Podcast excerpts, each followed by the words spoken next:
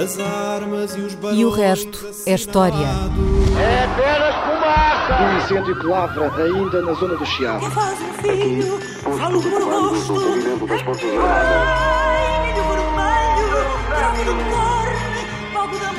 Quer transformar este país numa ditadura. Não, não. Com João Miguel Tavares e Rui Ramos.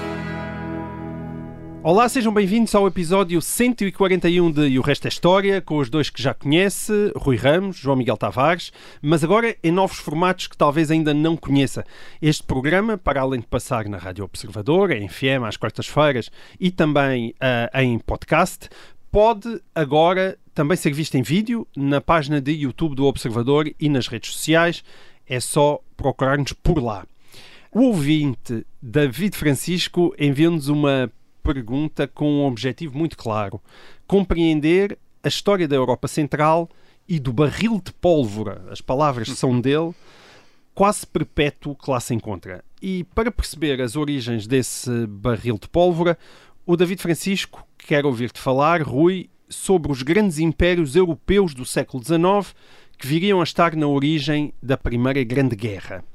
Esta pergunta do nosso ouvinte é de facto inteligente porque, por vezes, existe a tentação de procurar as origens dos conflitos contemporâneos na Segunda Guerra Mundial, que é aquela que, evidentemente, nos está mais próxima. Mas, efetivamente, talvez o que aconteceu na Primeira Grande Guerra explique melhor o que se está a passar na Ucrânia nos dias de hoje e as origens do tal barril de pólvora que acaba, mais uma vez, de explodir no coração da Europa.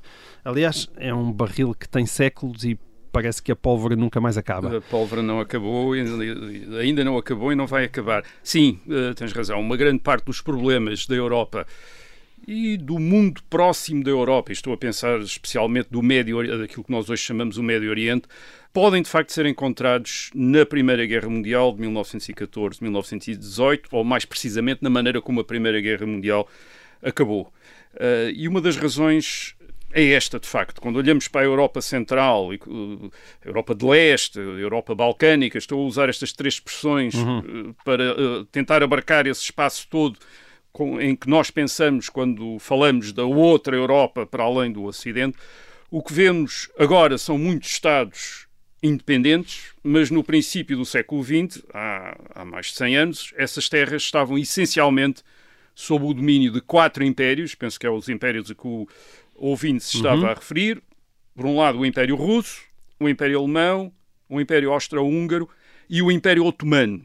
Bem, esquecemos por vezes que o Império Otomano, eh, em 1900, ainda era uma eh, relativamente importante potência europeia.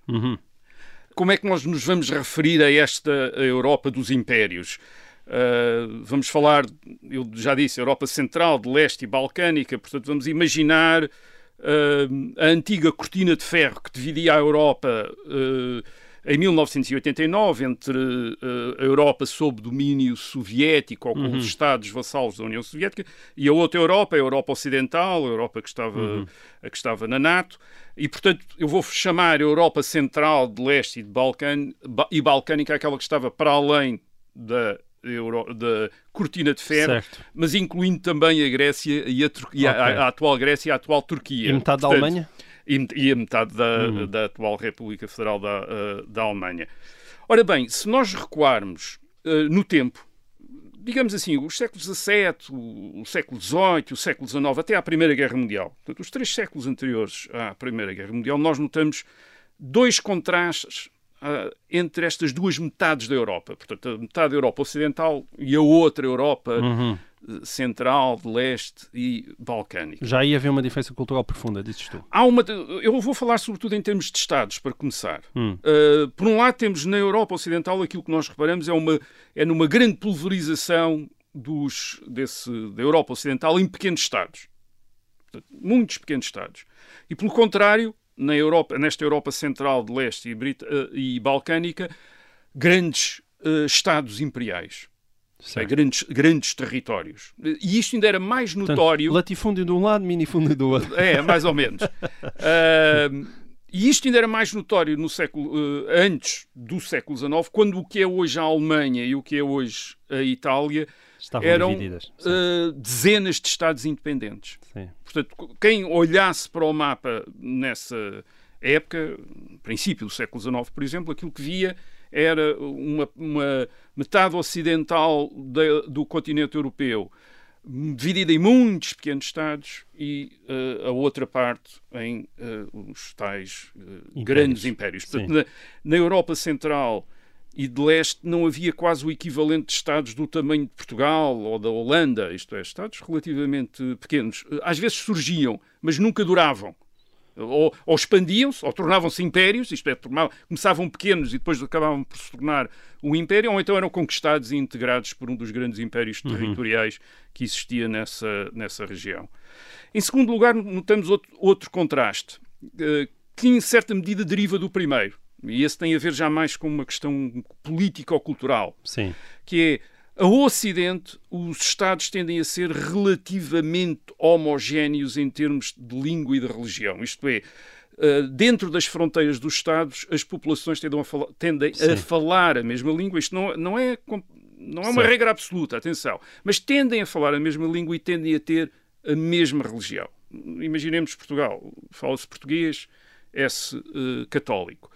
E por isso, no século XIX, no Ocidente, se começa a falar destes Estados-nações, isto é, Estados que correspondem a uma nação entendida nos ter, em termos linguísticos e depois eh, étnicos. Algumas pessoas também usam essa, esse conceito da, da etnia, de uma cultura. Ora bem, na Europa Central e do Leste, temos, pelo contrário, Estados enormes que abrangem populações com línguas e religiões diferentes. Uhum. Portanto, não há Estados-nação. Há impérios. Certo. São impérios. Portanto, a, a, e aliás, a, a Ocidente, mesmo quando há unificações e se formam Estados maiores, o Estado alemão uh, no, na segunda metade do século XIX, ou o Estado Itália, uh, italiano, a base dessa unificação é a ideia de nação. Sim.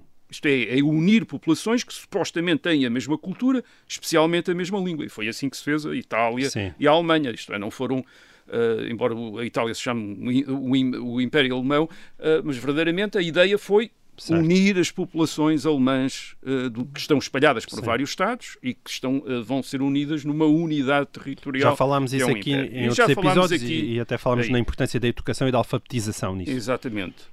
Na Europa Central e do Leste, os grandes impérios são multinacionais. Isto é o seu princípio constitutivo, não está na nação, mas está na dinastia reinante e na aristocracia que rodeia uh, essa dinastia. Na Rússia são os Romanov, no Império Austro-Húngaro são os Habsburgos, uh, no Império Otomano são os descendentes de Osman ou Otman. O Império Otomano, Otomano vem dessa expressão, do primeiro Sim. sultão Otman, uh, e no Império Alemão são os Hohenzollern. cada uma destas dinastias reinava no princípio, enfim, no fim do século XIX, princípio do século XX, sob grandes massas de população. Os otomanos uh, sob 35 milhões de pessoas, em cerca de 2,9 milhões de quilómetros quadrados. É, é bom, é bom, é bom em... sublinhar que, que 35 milhões de pessoas naquela altura é muita gente. É muita, é imensa gente, é imensa gente. Mas ainda há, há, estados, há, alguns destes impérios eram maiores. O Império Otomano aqui já não, já não era dos maiores. Os Habsburgos, por exemplo, têm 50 milhões de pessoas em 621 uhum. mil quilómetros quadrados. Portanto, estamos Owens, a falar de números do século XIX? Ou... Fim do século XIX, princípio do século XX. Uh, exceto no caso dos otomanos, que é de meados do século XIX, porque certo. eu estou a dar, uh, digamos, a tentar dar a máxima extensão, certo. uma vez que o Império Otomano já está muito diminuído quando se chega ao século, ao século XX. Uh, falei dos Habsburgos, os Hohenzollern, que é a dinastia reinante na, no Império Alemão, são 67 milhões de pessoas em 540 mil quilómetros quadrados, e depois os Romanov, Uh, no Império Russo sob 142 milhões de pessoas em 22 milhões de, quilómetros quadrados. Isso, enfim, uma coisa enorme. Sempre imbatível. Uh, eu, eu referi aqui o Império Alemão e há bocado estava a dar como exemplo de um Estado uh, unificado com base na nação. O Império Alemão é, é um bocadinho um híbrido. Hum. Porque ao mesmo tempo que une os Estados alemães, integra também o Reino da Prússia, e o Reino da Prússia, de facto, é um império multinacional, uma vez que o domínio do rei da Prússia, que se torna o imperador da Alemanha, uh, engloba territórios no leste que são sobretudo habitados por polacos. Uh, e, e, portanto, tem uma, uma, grande população polaca e também lituana dentro do Império Alemão. Portanto, o Império Alemão é é o ocidente uma espécie de uma unidade nacional, Sim. mas a leste é um império Bom, territorial. Mas isso só bate outros. certo na tua tese da cortina de ferro, não é? Pois, exato. A partir de ali a partir de Berlim, a leste de Berlim, passa Certo. a ser Um império. Uh, um- Aliás, nós temos uma grande dificuldade em perceber, se alguém se faz a pergunta, mas quantas comunidades uh, culturais e religiosas então existiam em cada um destes impérios? Isso é muito difícil de uh, responder a essa pergunta. E nós já falámos disso, aliás, a, a- propósito do Império Russo e da União Soviética no último programa. Porquê? Porque, ao contrário do Ocidente, um, no Ocidente nós temos uma população que não era originalmente homogénea, ela é tornada homogénea pelo próprio Estado. E, vai -se tornar, tem o, depois tem um Estado que se identifica como uma nação e com o qual essa população se vai identificando e vai sendo, digamos, eh, nacionalizada por esse Estado, através da escola, através do serviço militar. É assim que acontece à França. Nem todos os franceses eram franceses no século XVIII. Eles são tornados franceses Certo. pelo Estado francês. Portanto, há um, há um efeito de homogeneização. Na Europa Central e de Leste, a tendência é mesmo para a heterogeneidade, para a diversidade. Estas, estas comunidades tendem a tornar-se cada vez mais particulares e, por vezes, há uma grande dificuldade até em reunir essas comunidades e dizer estes são checos, estes são ah, ucranianos, estes são ah, bielorrussos. Quer dizer, Sim. To- cada cidade, por vezes, cada região tem características que a separam de uma outra região com a qual, apesar de tudo, pode parecer que tem uma língua comum e que tem uma religião em comum. Portanto, é, o- é o espaço enor- de uma enorme heterogeneidade. Portanto, promovia a atomização É. e, e só por si dificultava a emergência de Estados-nação. Lá está. Uh, Sim, porque, uh, por exemplo, o Império Russo, nós falámos daqui disso, quer dizer, nós, as contagens que se fazem já no tempo da União Soviética dão por vezes uh, 100, comunidade, 100 comunidades nacionais. E depois 120, e depois 90, quer dizer, isto é, do- uh, porque eles vão sempre descobrindo, não, este, este, uh, este determinado grupo aqui é uma nacionalidade. Sim. Não, não, não é nada uma nacionalidade que é muito parecido com aquele. Portanto, são os dois, são, afinal, os dois são uma nacionalidade. Parece que estás não, a falar não, de tribos aí. africanas. não é? Uh, sim, aquilo era um, reparem, aquilo é uma administração que está a tentar organizar uma, aquelas populações de acordo com critérios que permita distinguir grupos entre si e que vai mudando sempre esses critérios, porque aparece um académico ou um administrador a dizer não, não, essas línguas são completamente diferentes. Ah, mas são aparentadas. Não, mas vocês nunca lá estiveram e não ouviram. Elas são Sim. completamente diferentes, eles não são nada a mesma, a mesma população.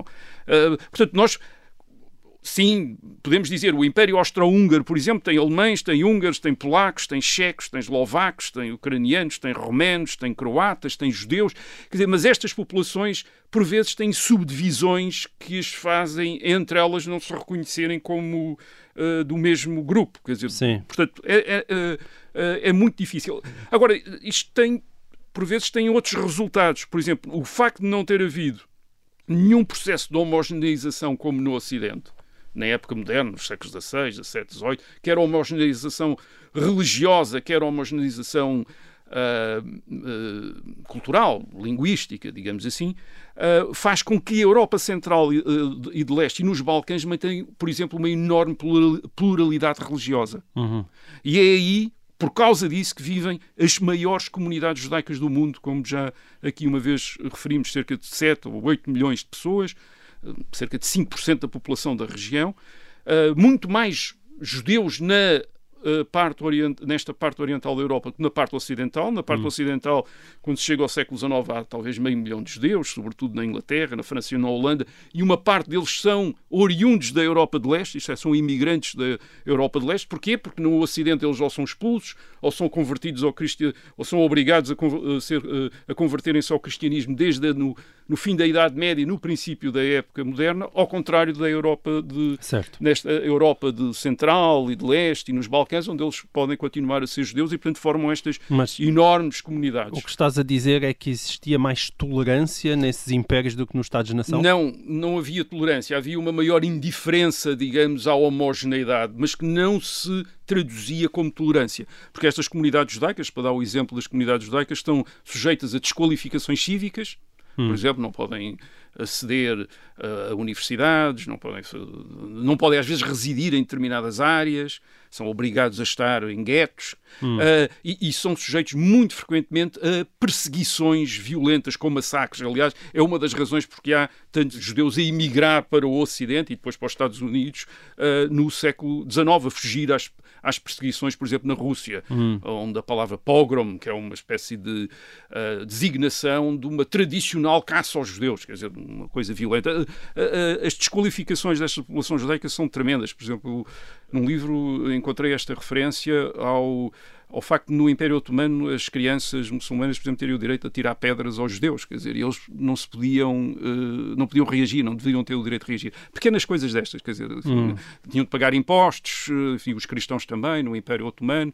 Portanto, estas comunidades nestes impérios têm estatutos e leis diferentes, portanto não são nada, não são impérios igualitários em que toda a gente está na mesma Sim. Eh, posição. Os vários grupos têm estatutos e leis dif diferentes. O caso do Império Otomano é nítido, eh, as comunidades estão organizadas religiosamente e todos aqueles que não são muçulmanos sunitas têm de pagar um imposto especial por não serem. Uh, portanto, há sempre grupos que estão mais próximos do poder na medida em que a dinastia ou a aristocracia dominante se identificam com, esse, com uma determinada etnia ou com uma determinada religião. No Império Otomano, por exemplo, o Islão sunita, quer dizer que cristãos, judeus ou muçulmanos xiitas estão a, são marginais, quer dizer, são, são gente desqualificada. Noutros, noutros casos, no Império Austro-Húngaro, uh, alemães, isto é, aqueles que falam alemão, católicos e húngaros uh, católicos têm vantagem sobre todos aqueles que não são húngaros nem alemães e, e, que, não, e que não são católicos. Quer dizer, portanto, Sim. estão. Porquê? Porque se identificam com a dinastia reinante, os Habsburgos, que é uma dinastia alemã católica, que é a dinastia reinante, quer no, no na, na, Áustria, quer na Hungria. Eu estou a dizer Áustria-Hungria porque no século XIX uh, é a designação de, deste, do em, Império dos Habsburgos. Em parte ainda hoje vemos isso no, nos conflitos no Médio Oriente, não é? Então, Exato. Tem esse tipo de lógica. Portanto, por vezes esta pluralidade cultural corresponde, aliás, a uma espécie de hierarquia social. Isto é um lado importante também desta uh, parte da Europa. Na Europa Central e, e de Leste e nos Balcãs, em, em muitas regiões, os senhores da te das terras os senhores das terras, são muitas vezes de uma nacionalidade diferente da dos trabalhadores das terras. Por exemplo, em muitas regiões é muito frequente os senhores das terras serem polacos ou serem húngaros e os trabalhadores serem eslavos, por exemplo. Uh, portanto, podemos dizer que até certo ponto algumas destas nacionalidades, aquilo que nós estamos a chamar hum. nacionalidades, correspondem de facto a grupos sociais. Por exemplo, os húngaros e os polacos também, em parte, são uma espécie de nobreza militar. É uma nobreza militar que ocupa uma grande região e onde são os senhores das terras e uh, têm os eslavos a trabalhar uh, para eles. Portanto, isto é uma diferença importante entre o ocidente da Europa e esta parte, a outra parte da Europa, é que o ocidente, os senhores e os camponeses são da mesma nacionalidade, isto é, não têm diferenças de, nem de religião, nem de, uh, nem de línguas. e na Europa Central e do Leste senhores e camponeses são frequentemente de nacionalidades diferentes. Portanto, isto é um, há um lado social nesta pluralidade uh, também. O problema destes impérios é o seguinte, quer dizer, é que quando não estão a expandir-se, estão em decadência. Portanto, ou estão ah, a crescer e a ocupar, a conquistar outros territórios, ou se param hum. começam a diminuir. A diminuir. E porquê? É, é como uma bicicleta, é? é preciso é, estar sempre a pedalar. Isto são bicicletas, exatamente, são, são bicicletas. Porquê? Porque o poder só se mantém quando se impõe no exterior. Uhum. Uh, e é só quando se impõe no exterior que é respeitado no interior. Uh, quando as elites no poder perdem tu, a força. Se continuas assim, vamos começar a compreender Vladimir Putin. Uh, se calhar é também é essa um, a tua é, é, isso, sim, essa também podia ser a explicação para o atual problema da, da, Rússia. Uh, quando as elites no poder perdem força, força para se projetar exteriormente, perdem também capacidade de dominar aqueles que lhes estão submetidos. Porquê? Porque foram conquistados. Porque uhum. o poder militar da dinastia uh, reinante naquela zona é, é muito forte. Certo. Quer dizer, quando se repara que não é, isto é, que está a ser derrotado, está a recuar, a tendência é para uh, aquelas populações que foram conquistadas ao mesmo tempo se começarem também a revoltar e a contestar o poder que sobre elas é exercido. Porque não existe cola linguística, nem cola cultural, não, nem cola social, nem cola nenhuma. Começam imediatamente a destacar-se e aquilo uhum. começa-se a fragmentar. Aquilo certo. só é mantido junto pela força, isto é, e pela aparência da, pela aparência da força. É o, é o que acontece no século XIX ao Império Otomano. Hum. O Império Otomano, no século XIX, perde força militar perante as outras potências ocidentais e até perante outros uh, vassalos no uh, Médio Oriente, uh, e a partir da década de, enfim, do princípio do século XIX, a partir de 1820, sobretudo, começa a, a enfrentar revoltas recorrentes nos, uh, entre os seus súbditos cristãos na Europa, na uhum. Grécia, naquilo que hoje é a Grécia, naquilo que hoje é a Roménia, naquilo que hoje é a Sérvia, de, naquilo que hoje é a Bulgária, essas populações, que são populações maioritariamente uh, cristãs, começam a revoltar-se, a exigir autonomia, uh, e exigir a, autonomia. E depois estas revoltas eram agravadas por, por, um problema também, o outro problema destes impérios. É que quando estes impérios se sentiam fracos, as elites governantes pensavam em fazer reformas. Quem não, não é? Quer dizer, certo. se as coisas correm mal, é preciso mudar alguma coisa. Agora, o grande problema é que para fazer reformas num império uh, destes, é preciso ter poder para mudar as coisas, portanto, é preciso centralizar o poder e, sobretudo, é preciso pôr em causa, por vezes, os compromissos e os arranjos que encaixaram determinadas populações no Império. Isto é, determinadas populações submeteram-se porque lhes foi prometido que, prometido que uh, se lhes respeitava determinados costumes, determinados direitos. Ora bem, para fazer reformas, muito frequentemente era preciso violar esses costumes. Por exemplo, um caso, um caso é preciso cobrar mais impostos. Isto é, o Estado precisa de mais dinheiro para fazer guerra. Eh, este império precisa de mais dinheiro para fazer guerra. Portanto, precisa de uh, cobrar mais impostos, onde até aí tinha cobrado a um determinado nível, é preciso subir uh, o nível de impostos. Isso imediatamente é uma causa, como toda a gente percebe, de descontentamento e de revolta. É a história do Império Otomano. O Império Otomano no século XIX, ao contrário daquela imagem de um império adormecido, lá do oriental, adormecido. Uhum. Não, é um império constantemente em reformas. Quando chega ao fim do, uh, ao, fim, ao, seu fim, no princípio do século XX, o sultão e aquela gente lá toda, de, enfim, da elite dirigente, são da gente mais culta da Europa. Todos eles falam francês e alemão e leem literatura francesa e pintam. Dizer, hum. São toda gente que quer mudar e quer fazer coisas, só que uh, as mudanças é um desastre completo. Aquilo tudo, tudo uh, acaba, acaba mal. E estas revoltas têm, no caso do, eh, do Império Otomano, dois efeitos. Por um lado, levam à formação de novos Estados, e portanto começam a aparecer Estados onde, uh, novos Estados onde anteriormente só havia o, uh, o Império Otomano, por exemplo, a Grécia, uh, a Roménia, a Sérvia, o Montenegro, a Bulgária, mais tarde a Albânia também. Isto é, começam a aparecer Estados que às vezes ainda mantêm um estatuto de um, reconhecimento da tutela otomana, mas rapidamente se tornam uh, independentes. E muito conflituosos e que, se, e, que se, e que se envolvem, aliás, em guerra uns com os outros, como, nos no, uhum. como em 1912 e 1913, a, a, as guerras dos Balcãs.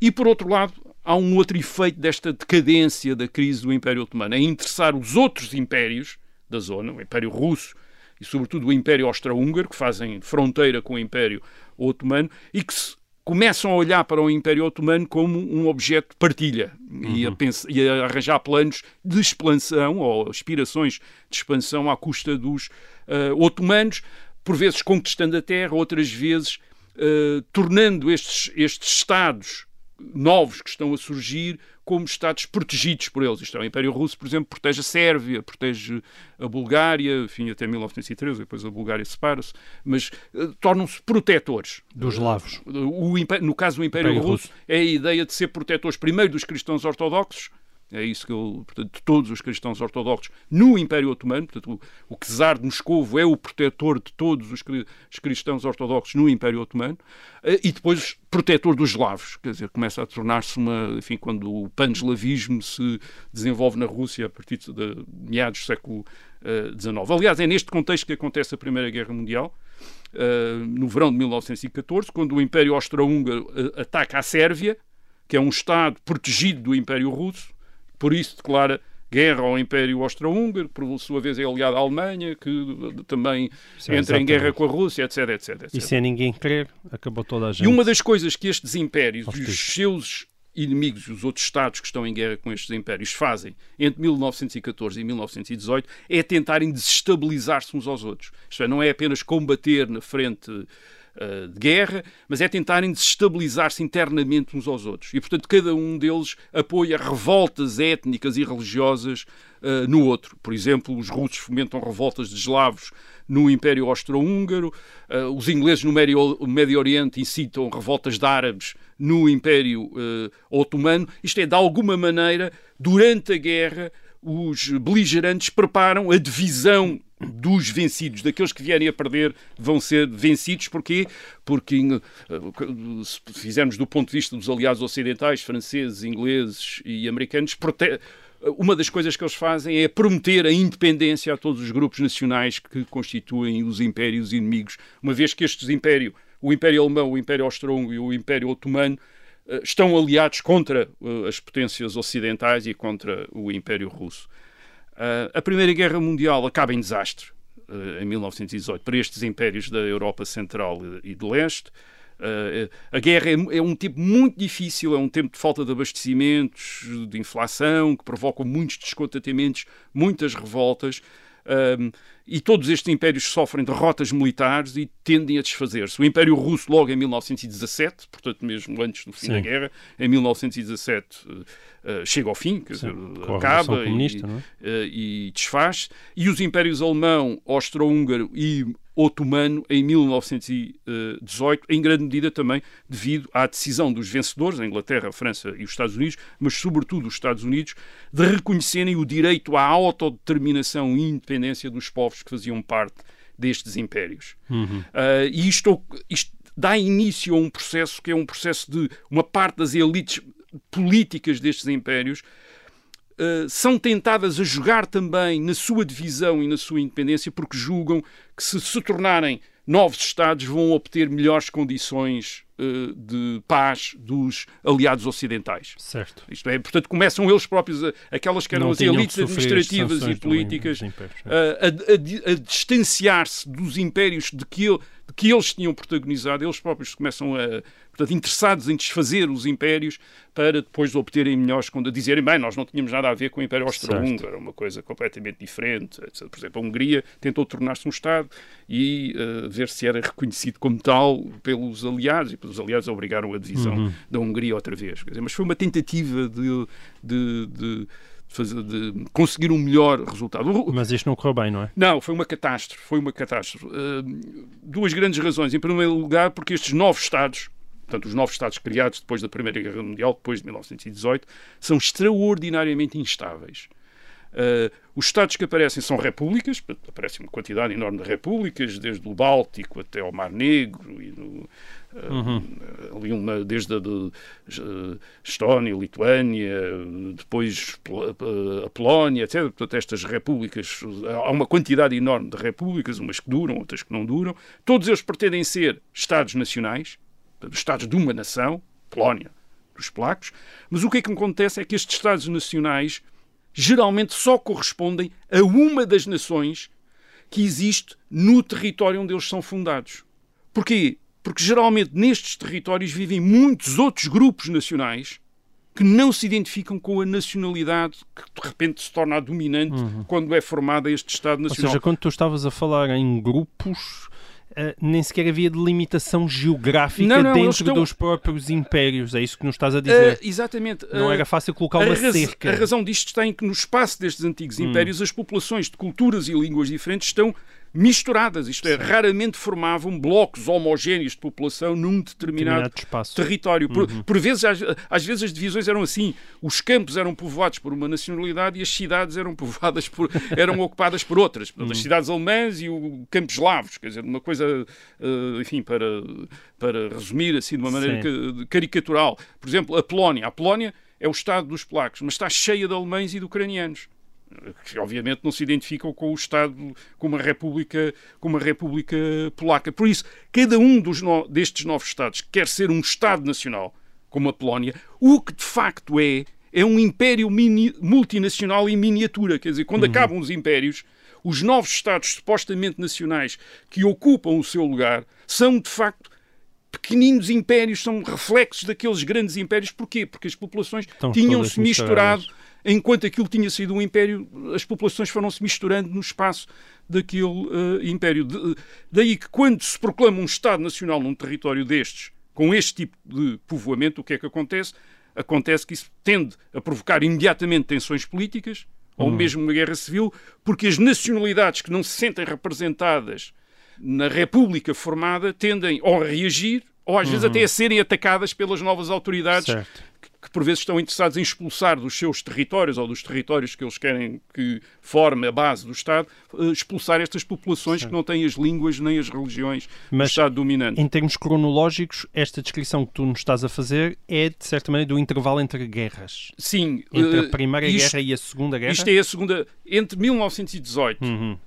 e 1939, esta é a história da, desta Europa Certo. central, eh, oriental e balcânica. Isto é, estas tensões que depois também são suscitadas, porque por vezes aparece. eh, ou, ou apare- aparece também nesta, nesta, enfim, nesta região da Europa eh, Estados que se reclamam como sucessores dos antigos impérios e que estão interessados em reconstituir os antigos impérios, como é o caso da União Soviética, da que está, está a começar a, a- reconstituir o Império Russo, ou da Alemanha, que não está a tentar reconstituir o antigo Império Alemão, mas está a tentar fazer um novo império com os alemães que estão espalhados, Uhum. com base nos alemães que estão espalhados na, na Checoslováquia, na Polónia. E o pretexto dessa expansão era territórios sempre o mesmo. Aqui ao lado há uma minoria. que está a ser brutalizada, que está, por exemplo, a, maneira- a razão pela qual a Alemanha destrói a Checoslováquia em 1938 é porque a Checoslováquia tem uma grande minoria alemã e essa minoria não está a ser respeitada, de acordo do ponto de vista da,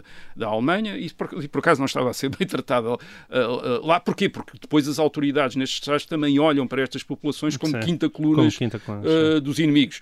E, portanto, é uma das razões para a Alemanha destruir a, a Checoslováquia e também uma razão para depois invadir a Polónia em 1939, porque também tem uma minoria alemã lá a, ser, a sofrer. Portanto, estes Estados sucessores, isto é, estes Estados uh, sucessores, portanto, são também outra razão pela qual uh, esta região Uh, entre o fim da Primeira Guerra Mundial, 1918, e o começo da Segunda Guerra Mundial, em 1939, não conhece a paz. Portanto, isto não é uma época de paz nesta região. É uma, é uma época de, de guerras, de tensões, de guerras que nós às vezes temos dificuldade em, em classificá-las como guerras eh, guerras civis, guerras entre Estados, porque às vezes ainda não há propriamente Estados. São guerras muito violentas, porque são guerras onde não há distinção entre combatente e não combatente. Isso era uma das, era uma das grandes distinções dos conflitos militares no, na Europa Ocidental. Havia aqueles, os soldados, e havia a população civil. Uhum. E no século XIX até se é fazem-se muitas regras para dizer como é que os exércitos devem eh, tratar a população civil. A população civil não se mete na guerra e deve ser respeitada. Bem, nesta parte da Europa não se percebe isso. Quer dizer, isto é uma das coisas que geralmente. Isto, primeiro, não se percebe bem a distinção, às vezes, entre, a população, entre uma população armada e um exército. Não se percebe. Quer dizer, não há uma, uma clara distinção. E depois. Quando atacam, atacam a população eh, com línguas, línguas ou religiões diferentes das deuses, de- tentando expulsar, etc. E isto é extraordinariamente violento. Há um, há um historiador que ehm, só para o período entre 1918 e 1923, portanto, nos quatro anos a seguir à Primeira Guerra Mundial, quatro anos a seguir à Primeira Guerra Mundial, calcula que nesta parte da Europa tenham morrido 4 milhões de pessoas em consequência das guerras eh, que se seguiram ao fim da Primeira Guerra Mundial. 4 milhões. 4 milhões de pessoas, quer dizer, em massacres, em conflitos, em confrontos. eh, 4 milhões de pessoas terão morrido nesta, nesta área, eh, que é uma área, é uma área da Europa que está mais, tem mais 4 anos de guerra, digamos assim, do que o, a Europa Ocidental, onde de facto a, a paz eh, começa em. eh, começa em, eh, 18. em, eh, em 1918. Uhum. Um, os judeus, por exemplo, são particularmente afetados nesta época. São vítimas de todos os lados, aliás, fazem massacres de judeus, é uma das coisas que, mais eh, se faz. Estes problemas, quando eu estou. Bem, portanto, esta mistura de população é resolvida depois da Segunda Guerra Mundial. depois de 1945, através do quê? Através de limpezas étnicas e de trocas de população. Uma das coisas que a Segunda Guerra Mundial faz é permitir a estes Estados uh, arrumarem as suas populações de uma maneira brutal. Isto é, expulsando todos aqueles que não se identificam com o Estado que quer ser um Estado nacional. Isso já Por depois exemplo, de 45. Depois de 45. Por exemplo, da Polónia são expulsos cerca de 10 milhões de alemães e 1 milhão de ucranianos expulsos da Polónia. Hum. Uh, da Ucrânia é expulso 1 milhão de polacos, falámos disso aqui na última uh, sessão. Da Checoslováquia, cerca de 2 milhões de alemães são expulsos para a Alemanha. Uh, enfim, uh, e já antes uh, tinha havido trocas de população nos anos 20, por exemplo, entre a Grécia e a Turquia, também já falámos aqui disso quando falámos da, da independência uh, grega.